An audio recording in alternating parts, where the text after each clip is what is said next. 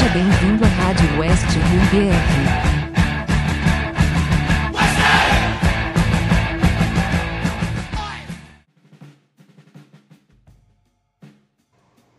Rádio West Ham BR 33, olá Hammer, eu sou o Lucas, jornalista e torcedor do West Ham.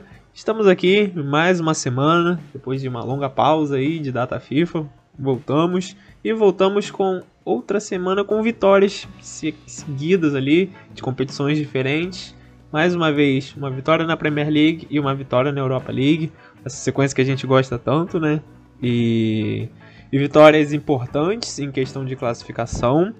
Ganhamos o Everton fora de casa por 1 a 0 e hoje a gente praticamente goleou ali, né, um 3 a 0 para cima do Genk pela, pela terceira rodada da, da fase de grupos da Europa League. Abrimos uma vantagem bem legal. E estamos ali no bolo ainda na Premier League, né? Apesar daquele escorregão chato contra o Brentford, aquela derrota dolorida contra o Manchester United. Fora essas duas partidas, uma campanha ali mais em alta do que em baixa. Estamos ali no bolo, como já citei anteriormente e voando, sobrando no grupo da, da Europa League até então. Fechamos esse, esse primeiro turno de, de de grupos, né? Com três vitórias, nove pontos na conta. E antes desse jogo de, de, de, Copa, né? Esse jogo de, de Copa Europeia no London Stadium. Antes, antes de iniciar tudo, também queria registrar aqui mais uma vez um belo show que a gente teve no London Stadium de novo, né? Acho que, que vale a gente ressaltar e comemorar essas noites europeias no London Stadium. Foi muito legal mais uma vez. Porém, antes de entrarmos na temática de Europa League, uma rápida e breve passagem aqui pelo, pelo Everton 0, West Ham 1. Acho que vale a pena a gente também falar sobre esse jogo, porque é um confronto que eu diria que a palavra que melhor resume é equilíbrio, né? É um, um elenco, um time que está muito ali no nível parecido com o nosso, ao que tudo indica é uma briga de tabela muito parecida. Na temporada passada, por exemplo, vencemos o Everton no, no Goodson Park por 1 a 0, perdemos para o Everton no London Stadium por 1 a 0. Agora a gente nessa temporada atual foi lá no Goodson Park, vencemos por 1 a 0 de novo, gol do Bona de cabeça. É um jogo em que a gente começou até fiquei um pouco surpreso porque a gente dominou completamente o Everton. Não convertemos isso em muitas chances, mas um domínio muito amplo depois para a reta final do primeiro tempo, o Everton conseguiu equilibrar um pouquinho o jogo. Ficou um pouquinho chato ali, mas um 0 a 0 como uma expectativa de segundo tempo. Se continuasse daquele jeito, o jogo mais para o nosso lado do que para o deles. Mas quando o jogo virou para a segunda etapa, o Everton foi melhor né, boa parte ali do segundo tempo. Porém, a nossa bola parada muito eficiente. É, vale ressaltar também esse dado de que desde que o David Moyes reestreou no West Ham, nenhuma equipe na Premier League marcou mais gols de, de origem de bola parada do que o West Ham, esse, tirando ali os, os gols de pênalti, né? Colocando só aquelas faltas laterais ali que são alçadas na área e escanteios, como foi é, o gol que deu a vitória. E, e um parêntese aqui também, essa tem que ser a jogada do West Ham quando tem escanteio, né? Eu já vi alguns, muitos torcedores do West Ham incomodados quando a gente tenta um escanteio curto ou uma jogada ensaiada diferente. E comigo não é diferente, eu fico muito incomodado também, porque o West Ham é muito forte nessa bola direta, né? Colocando escanteio direto na área para cabecear. Foi assim que saiu o, o gol da vitória contra o Everton.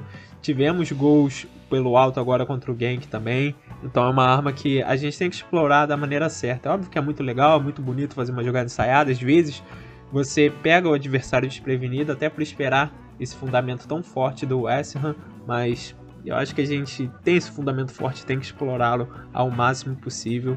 E foi praticamente garantiu os três pontos nessa última rodada de Premier League, porque o gol matou o Everton no jogo a gente até teve chance de fazer mais depois, né? O Antônio tava, tava numa manhã um pouco fominha ali, não soltou muito a bola, acabou perdendo algumas chances. O Berama ali oscilou no jogo também. É, foi um jogo um pouquinho complicado, o Everton se defendeu muito bem quando atacamos também, tem mérito do outro lado da equipe deles também. É, mas é aquilo, né? É, uma bola na área, chegou o Ogbono que se recuperou até, né? Vale falar isso também que no jogo contra o Brentford tivemos alguns nomes que não foram muito bem, o Ogbonna era um deles, o Fabianski que deu uma bobeira naquele jogo também, e foi bem agora contra, contra o Everton de novo. O Ogbonna foi bem ali ao lado do Zuma, que tá virando coisa rotineira já. É, é um baita de um zagueiro, tá fazendo uma bela dupla com o Ogbonna. E temos uma dupla reserva de zaga que está indo surpreendentemente muito bem na temporada, que é o Diop e o Dawson, autores de dois dos três gols da vitória do West Ham hoje sobre o Genk. Eu queria começar o debate com você, Leandro. É, um grupo que a gente até meio que de certa forma, não desrespeitando os adversários, comemorou, né? Porque a gente tinha muito medo de cair num grupo complicadíssimo, mas a gente caiu num grupo, digamos que acessível, não fácil, mas acessível. E tínhamos em mente que o Dinamo seria o grande adversário do Ham no grupo, mas o Dinamo tá patinando muito nesse grupo é, tropeçou de novo, perdeu para o que a gente considera a equipe mais frágil do grupo, né, para o Rapid Viena, e embolou aquela parte ali mediana e de baixo da classificação do grupo e o Ham disparou, abriu 6 pontos de vantagem, tá com, com, a faca e o queijo na mão, né, tá muito encaminhada a classificação. E a vitória hoje foi, foi uma vitória bem convincente, né? Acho que a gente conseguiu rodar algumas peças de elenco e fez o 3 a 0. Lembrando que a gente abriu o placar com o gol do Dawson de cabeça, é, depois o Diop também de cabeça ampliou. E o Bowen fechou o placar no ainda no segundo tempo ali. Logo em seguida, né, depois que saiu o gol do Diop, o, o Bowen ampliou. Então é, é um placar que deixa a gente com uma sensação bem, bem satisfatória, né? De impressão de rodagem de elenco, de resultado, óbvio, né? David Moyes está entregando isso e de certa forma performance também, né? Acho que foi um jogo bem bem legal em todos esses aspectos. Salve Lucas, salve pessoal, tranquilo. Cara, não tenha dúvidas, não tenha dúvidas. Eu assisti o jogo e acho que foi até o Pablo que comentou um tweet meu. E a resposta que eu dei a ele foi: campanha de gente grande, campanha de time grande. É o que está acontecendo.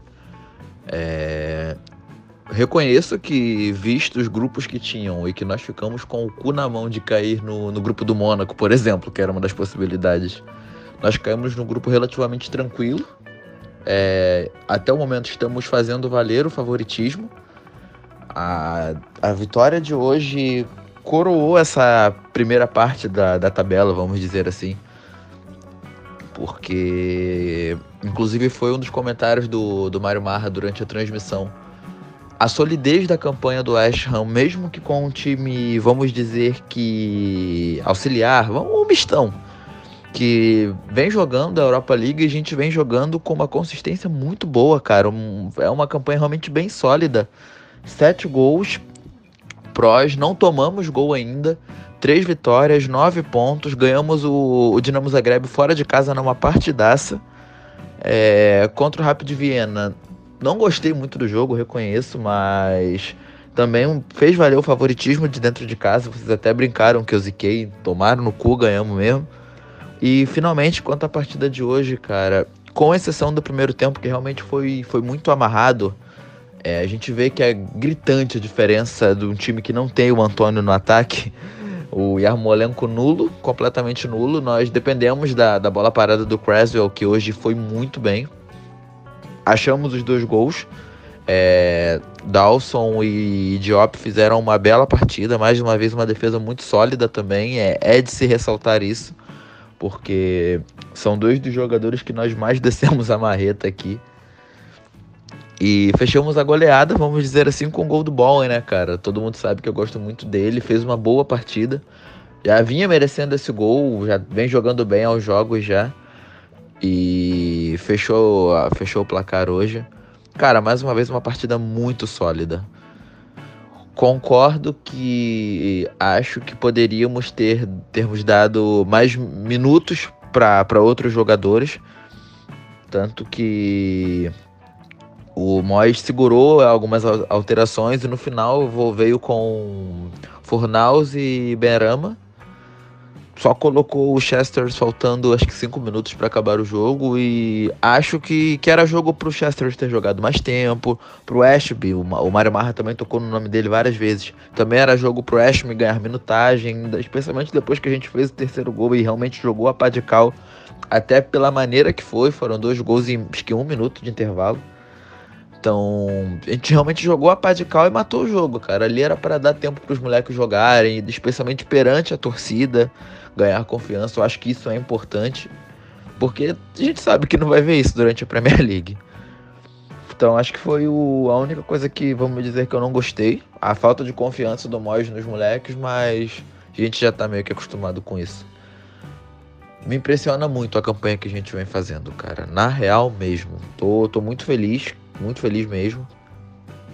Acho que se as coisas continuarem caminhando bem, não digo que a gente vai ganhar o título, não. Acho que é muito otimismo a gente falar que a gente vai ganhar. Mas a gente pode fazer uma campanha digna uma campanha digna e honrar esse elenco que vem entregando tanto pra gente, cara. É... Tá dando gosto de ver o West Ham jogar. Depois de tanta desgraça que a gente viu, tá dando gosto de ver o West Ham jogar, sinceramente.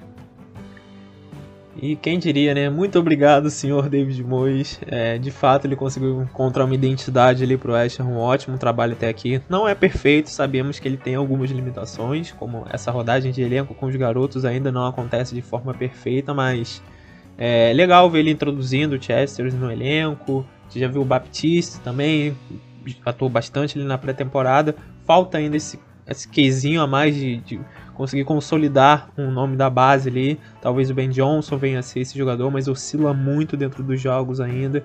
Então é, é um trabalho que a boa comissão do David Moyes pode aprimorar ainda mais. É, voltando aqui as condições de, de classificação na Europa League, né? Vale lembrar que só dois times de, de todos os grupos, só dois tem, tem esse 100% de aproveitamento, né? O Lyon lá no grupo A e a gente, no grupo H, o West Ham, é, o grupo H, que no quarto lugar tá o Genk agora, com apenas 3 pontos. O Rapid Viena foi para o terceiro lugar, com a vitória que teve hoje sobre o Dinamo, também com 3 pontos. E o segundo lugar tá com o Dinamo Zagreb com 3 pontos. E o líder, muito líder até então, é o West Ham com 9 pontos. Como já citou o Leandro, é, foram 7 gols marcados, não sofremos nenhum gol. É uma campanha de fato mesmo muito sólida e acho que isso dá confiança. É, tem um tema que eu queria entrar aqui agora para conversar com o Leandro é sobre o crescimento de jogadores. É, a gente já citou algumas em outras edições, por exemplo, principalmente na passada, falando sobre na, de classificação também daquela da Copa da Liga, falando sobre o Fredericks, por exemplo, um jogador que a gente não gosta muito, mas fez uma falta do caramba nesses jogos que a gente roda o elenco, porque é uma peça que é mais sólida que o Ben Johnson. Eu, eu acredito que o Ben Johnson vai ser muito mais jogador que o Fredericks, mas o Fredericks contra o Dinamo Zagreb, contra o Manchester United na Copa da Liga, jogou muito bem, surpreendentemente bem. Essa dupla de zaga reserva, o Diop e o Dawson, são dois jogadores que, com esse rodízio de elenco, ganharam muita moral novamente também. É, e são jogadores aqui que, como o Leandro falou, a gente desce a marreta mesmo. São jogadores que a gente não tem muita paciência e estão entregando bom, boas performances. E, e outros também, né? O Arreolá ganhando tempo de jogo na, na Europa League. Infelizmente o Krau acabou pegando Covid aí na data FIFA e não pôde aproveitar essa semana agora, mas teve aquele jogo na Copa da Liga. Puxa, tendo na sua primeira participação em campo pelo West sair do Old Trafford com uma classificação é, é, algo gigantesco também. Porém, eu queria ressaltar é, alguém que não roda muito no elenco, tá o tempo todo jogando ali, que é o Declan Rice, um, um jogador que a gente já falou que algumas vezes das origens dele no West Ham, né? Chegou muito novo no West Ham, dispensado pelo Chelsea. A gente desenvolveu ele ali na base, jogador que, que foi campeão de segunda divisão na base, levou o time para a PL2 ali, e no sub-23 se destacava também. De repente subiu com, com ainda com o Billit como zagueiro, volante, meio perdido ali. Aí começou a se estabelecer, é, aparecia mais nos times do Pellegrini, o próprio, com o próprio David Moyes na primeira passagem. E nesse, nessa, nesse retorno do David Moyes, foi um cara que se estabeleceu completamente é, em questão de liderança, em questão de, de posicionamento como volante, volante mesmo, não tem mais essa de zagueiro.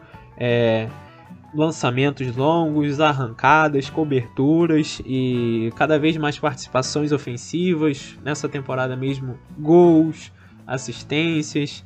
É um cara que está numa crescente impressionante E nessa semana, né, a gente teve a notícia do The Athletic que mais um clube vai atrás dele nas próximas janelas e nada mais nada menos que o Manchester City. É... Não me surpreende, não sei você, Leandro, mas não me surpreende esse interesse do City no Declan Rice, porque é um cara que, ao meu ver, tá no nível do Manchester City. Eu acho que isso é muito gritante pra gente. A gente tem um cara de nível Manchester City no nosso elenco. A gente já viu um rumor ou outro aí sobre Liverpool e Manchester United também, e uma coisa muito mais forte sobre o Chelsea nas últimas janelas. É, não aconteceu de chegar uma proposta e o Rice acabou ficando, e para essas próximas janelas parece que o Manchester City está interessado nele também. Queria saber sua percepção sobre isso. É, Faz tempo que a gente não tem um jogador desse nível. Acho que a gente ficou muito apegado às passagens do Payet e do Arnautovic no West Ham, mas a gente pouco imaginava o Payet e o Arnautovic jogando no Manchester City da vida, sendo protagonistas de times muito superiores ao nosso. E, e o Declan Rice não. É, não sei você, mas eu consigo enxergar claramente o Declan Rice substituindo futuramente Fernandinho até o complemento da notícia que o Atlético deu. É, aqui no Brasil a gente pouco reconhece o, o, futebol do Fernandinho, mas os torcedores ingleses do Manchester City adoram ele, é uma idolatria enorme e, e acho que o Rice é um cara que fatalmente superaria o nível dele no City. Acho que isso poderia acontecer a médio e longo prazo sim. E chama atenção, né? A gente tem um cara desse nível dentro do nosso clube, criado no nosso clube, então dá um pouquinho de orgulho ver até onde ele foi, pelo menos até agora, né? Que ele continue indo mais e mais além pelo nosso clube, antes de, de ter essa iminente transferência, né? A gente espera que não aconteça, mas a gente tem que lidar com esse fato de que o assédio do mercado para cima de um cara desse nível é muito forte e tem os dois lados da moeda, né? É chato, claro, é, ter que lidar com uma perda, possível perda de um jogador desse, mas enquanto a gente tem, a gente tem que aproveitar e estamos aproveitando muito, né? Porra, cara, eu não vou mentir pra você não. Vai ser foda ver o Rice vestindo outra camisa ali na Inglaterra. Eu já disse isso. Porque esse moleque joga bola não tá escrito, mano. É completamente fora da curva. É, nós vemos, por exemplo, na, na seleção inglesa, ele já é um dos pilares da seleção do Southgate. Southgate é uma topeira, é uma topeira. Mas o moleque é uma, um dos pilares da seleção do cara, mano. O Rice joga muita bola. É... Eu concordo, eu concordo, olha, eu confesso, desculpa, que o assédio do Chelsea, né, nessas últimas temporadas aí, me assustava, sim mas não tanto quanto esse do City, cara. Acho que se realmente essa proposta for for confirmada e realmente abrirem o cofre, a gente infelizmente não consegue segurar. Vai ser triste pra caralho jogar contra ele, ver ele vestindo outra camisa ali na Inglaterra, mas eu acho que isso é um processo natural. É completamente justificável porque é indiscutível. A gente tá anos-luz abaixo dos caras, mano. Os caras têm elenco, têm dinheiro pra caralho, têm estrutura e para alguém que tá em crescente na carreira é tudo que o moleque precisa, mano. Vai ser o ponto alto da, da carreira do moleque. É. Foda. Mais uma partidaça hoje. Eu não lembro, sinceramente. Não é puxando sardinha, mas eu não lembro do último jogo que o Rice jogou mal. Sem sacanagem é de uma regularidade absurda, cara. Então, justifica. Justifica ele ter assédio e, em alguns pontos, até merecer um clube mais forte. Hoje nós estamos vendo, para mim, o melhor West Ham de todos os tempos. Pelo menos desde que eu comecei a acompanhar, visto as desgraças que eu vi, eu não lembro de ter visto o West Ham jogar um, um futebol tão como é que eu posso dizer? Acho que bom não é a palavra. Enfim, um futebol tão agradável. Acho que essa ainda não é a palavra, mas deu, deu para entender. E ele merece isso. O Rice merece estar vivendo isso, merece fazer parte diretamente disso, porque é um moleque fora de série, mano. Como torcedor, eu vou aproveitar. Vou aproveitar. Digo isso até que com um tom de despedida, sinceramente, porque se se confirmar, como eu disse, vai ser foda segurar. Mas ele merece, mano. Ele merece. Pois é, minha sensação é essa também, a impressão que eu tenho é essa também, mas se o Declan Rice quiser seguir os passos do Noble, os passos do Bob Moore, ser uma lenda do West aí, fique à vontade, não iremos reclamar em nada, mas sendo, tirando o clubismo ali ó, do lado do torcedor aqui, focando só na análise mesmo, eu acho que se a gente não classificar para uma Champions League da vida, não conseguir esse milagre, vai ser muito complicado a gente conseguir manter o Rice, vai ter que ser um contrato muito generoso e que infelizmente o West Ham até então não conseguiu oferecer de maneira adequada para ele e corre o tempo ali, né? É, acho que a gente exigia 100 milhões de libras ali na última janela por ele. Acho que sem renovar esse contrato, a gente vai perdendo parte desses 100 milhões conforme a gente opta por ficar com ele no elenco. Eu estou de acordo com isso, acho que não era o momento de vendê-lo na última janela e torço muito que nas próximas duas, pelo menos, não seja também, mas depois do final da temporada é que a gente vai ter uma noção maior de como vai estar o cenário do West Ham, de fato vai ser bem complicado. Mas enfim, falando em coisas complicadas, temos Premier League no final de semana, é...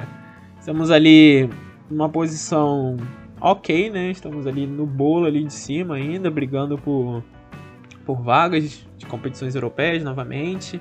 E temos um jogo contra o Tottenham, é, derby londrino. Queria saber a sua expectativa, Leandro, é, falando sobre um pouco o que eu penso desse jogo e de temporada de modo geral. É, poucas coisas têm me incomodado nessa temporada, né? Acho que eu até concordo com, o que você falou anteriormente de pelo menos é, do nosso tempo, é o West Ham, é o melhor West Ham do nosso tempo, com toda certeza. É, eu, meu primeiro contato ali com o West Ham foi, foi no tempo do Tevez ainda, e já comecei na desgraça ali lutando contra o rebaixamento e comecei a acompanhar fielmente temporada a temporada. Eu comecei na Championship, então não, não eram momentos muito, muito agradáveis, mas foram emocionantes que me fizeram ser um apaixonado por esse clube. E tivemos uma temporada muito especial de despedida do Upton Park, mas decaiu tanto aquela reta final e a gente acabou ficando só com playoff de Europa League. A gente tinha expectativa de coisa maior. E depois a mudança para o London Stadium foi uma coisa um pouquinho complicada, a gente demorou muito para se adaptar. Sendo sincero, estamos até hoje nos adaptando ainda. E tá rolando agora, né? Parece que o time tá caminhando, estamos criando uma identidade. É, como você falou, é um futebol mais agradável, né? Pode ser burocrático algumas vezes, pode ser mais defensivo algumas vezes, mas tem dado resultado, não, não vamos mentir, né? É... Mais um ponto que tem me incomodado e acho que é uma pulguinha atrás da orelha ali do, da comissão técnica do David Moyes também é as duas derrotas que o West Ham tem na temporada foram de qual sequência? Venceu na Europa League, chegou no final de semana e perdeu na Premier League. E sua sequência foi Zagreb e United, né? E agora depois a gente teve esse jogo de, de Europa League contra o Rapid Viena e a gente chegou no final de semana, perdemos pro Brentford. Agora a gente ganhou do Genk no meu ver, tem que chegar no final de semana e ganhar do Tottenham. É, eu sei que é um jogo difícil, é um jogo muito complicado, é, tem toda essa questão de rivalidade, da gente brincar muito, mas a equipe do Tottenham é uma equipe, individualmente falando, com alguns destaques muito acima da média. O Son, é, o Kane, quando, quando tá afim ali, né? A gente sabe que a situação dele lá no Tottenham não é muito agradável, mas quando ele tá afim é um cara que faz gol pra caramba. É, eles têm um ótimo goleiro. É, tem alguns problemas de elenco que a gente pode explorar dentro do jogo, mas, ao meu ver, é, é um jogo pra gente chegar e compensar esses dois tropeços que a gente teve que, ao, ao meu ver, poderiam ter sido empates, pelo menos, né? Contra o Manchester United. Todo mundo se lembra o que aconteceu no último lance do jogo. E contra o Brentford idem. Os jogos estavam 1 a 1 estava com uma cara de 1 a 1 um tempo melhor para cada equipe. E de repente a gente toma aquele gol bobo no final. É... Essa brincadeira aí perdemos alguns pontos importantes. E se tem um jogo legal para quebrar essa sequência de ganha na Europa League, chega no final de semana, tropeça, é contra o Tottenham, né? Eu acho que é um adversário que a gente gosta muito de aprontar, né, Leandro? Cara, o Lanzini que o diga. Depois daquele empate lá, eles vêm mordidaços quanto a gente, pode ter certeza. Eu acho que a nossa vitória dentro de casa doeu menos do que aquele empate lá, que eles abriram 3 a 0 e tomaram um empate nos acréscimos com aquele gol do Lanzini, sinceramente. Tem alguns colegas torcedores do Tottenham que simplesmente ainda não esqueceram. A vontade que dá de botar para trocar a trilha sonora de Marília Mendonça supera durante todo o jogo, porque os caras não esquecem, mano. Puta que pariu, qualquer coisa que envolva o West Ham, se a gente tocar nesse gol, eles ficam doídos. É. Eu confesso que também me incomoda, cara. Agora a gente falando sobre essa questão do, vamos dizer que do relaxamento pós os jogos da Europa League. Me incomoda também, cara o jogo contra o United eu achei bem mentiroso e foi bem dolorido também tomar aquele gol do, do Linga. Acho que todo torcedor sentiu um pouquinho aquela porra daquela maldita lei do ex. Mas vamos dizer que foi um resultado aceitável, porque o United tem um elenco forte, tem um Cristiano Ronaldo no elenco que dispensa comentários. E então, beleza. A gente jogou sem o Antônio também, que é um puta desfalque contra eles, dá para entender. Agora, a apatia do jogo contra o Brentford não, não justifica. Falhas imbecis, o, a falha bizarra do, do Fabianski, na minha concepção, foi diretamente responsável pelo resultado. Gosto muito dele, todo mundo sabe que eu defendo muito ele, mas Acho que isso é, é foda de ser goleiro, é uma posição muito ingrata. Então vamos dizer que a, a derrota pro Brentford me incomodou mais, sabe? Acho que, sinceramente, jogos contra o, o Tottenham, eles sempre são uma tela em branco. Mas se nós jogarmos sério, eles vão ter que se, se precaver. Vai ser um confronto de seis pontos. Eles estão, acho que, um ponto à nossa frente, uma parada assim, ou nós estamos um ponto à frente deles, agora me fugiu da memória. Acho que eles estão um ponto à nossa frente, mas de qualquer forma se, se torna um confronto de seis pontos. Ainda que esteja no começo do campeonato, qualquer jogo de pontos corridos é importante no, lá na frente, então. É jogar para ganhar, cara. Jogar para ganhar, jogar sério poupamos alguns jogadores visando esse jogo, então realmente não vai ter desculpa para moleza. E tomara que o Lanzini é pronto de novo contra eles, porque é bem engraçado ver torcedor do Tottenham puto. Realmente, assina embaixo. É... Tomara mesmo que, que venha uma, uma vitória. É, como o Leandro citou, é isso mesmo. O Tottenham está um pontinho à nossa frente. O Tottenham está em quinto lugar com 15 pontos. O West Ham está em sétimo com 14 pontos.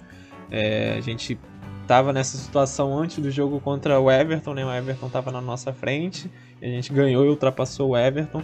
É a chance de dar uma escalada ali na tabela novamente.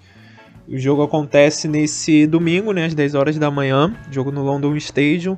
É uma grande oportunidade, de fato, para a gente responder aquela apatia inexplicável que a gente teve no primeiro tempo contra o Brentford. E que venham os três pontos, os três pontos em cima do Tottenham, são sempre muito bem-vindos. Agora falando da equipe feminina do West Ham, desde a nossa última edição, né, onde a gente citou a épica vitória sobre o Manchester City. Ainda estou encantado com esse jogo, mas passou. Tivemos duas partidas e mantemos a invencibilidade da temporada, né? Perdemos só na primeira rodada. E mas teve um tropeço nesse, nesse meio tempo. A gente teve um jogo contra o, o Birmingham em casa, na FWSL. Era a chance de conseguir três vitórias consecutivas, mas a gente ficou no empate, infelizmente. É um jogo onde a gente criou muito, mas não conseguimos concluir muitas oportunidades em gol. É, aconteceu a lei do ex também, a Cláudia Walker, né, a nossa centroavante, era jogadora do Birmingham na temporada passada, fez um baita de um golaço, abriu 1 a 0 mas aí na única chance que o Birmingham teve, acertou a trave no rebote, fez o gol, e a gente não teve perna ali para conseguir fazer outro. Tivemos até algumas chances, mas a bola não entrou mesmo. É, coisas de futebol, né? Acho que a equipe foi relativamente bem não perdeu pelo menos, né? Manteve aí um pontinho. Acho que se compensa, né? Depois de ter conseguido três pontos fora de casa contra o Manchester City, mantém a gente ali no meio da tabela até então uma temporada bem tranquila. E logo em seguida a gente estreou pela Copa da Liga. Copa da Liga no feminino, lembrando que começa em fase de grupos. E na primeira rodada da fase de grupos a gente enfrentou o London City e vencemos fora de casa por 1 a 0 com o gol da zagueira Lucy Parker A gente foi com um time bem alternativo, tivemos até a estreia da goleira reserva, a Ana a Lucy Parker, que acabou indo para o banco, foi titular nesse jogo também. Enfim, tivemos a, algumas oportunidades aí nessa partida. O time, o Ali Harder rodou o elenco e conseguiu os três pontos iniciais que, que, são importantes. Dentro do grupo tem o Brighton, que é a equipe mais forte ali ao lado do West Ham, e o próprio Birmingham tentando aí uma surpresa, ser uma surpresa no grupo tendo o London City como uma equipe um pouquinho mais frágil. Então, na primeira rodada, a gente cumpriu a nossa obrigação, que era fazer os três pontos. E acabou o mês de, de FAWSL, né? Porque entrou em data FIFA agora no feminino e coisas que chamam a atenção. Tivemos indicações a premiações do mês. Há quanto tempo isso não acontecia na equipe feminina, né? É, depois daquela temporada passada horrível, o Ali Hader chegou para salvar e só na reta final a gente teve algumas indicações ali de melhor treinador, que ele conseguiu dar uma recuperada. A Kenza Dali, que até foi embora, indicada melhor jogadora. Depois a Sissoko, a zagueira também.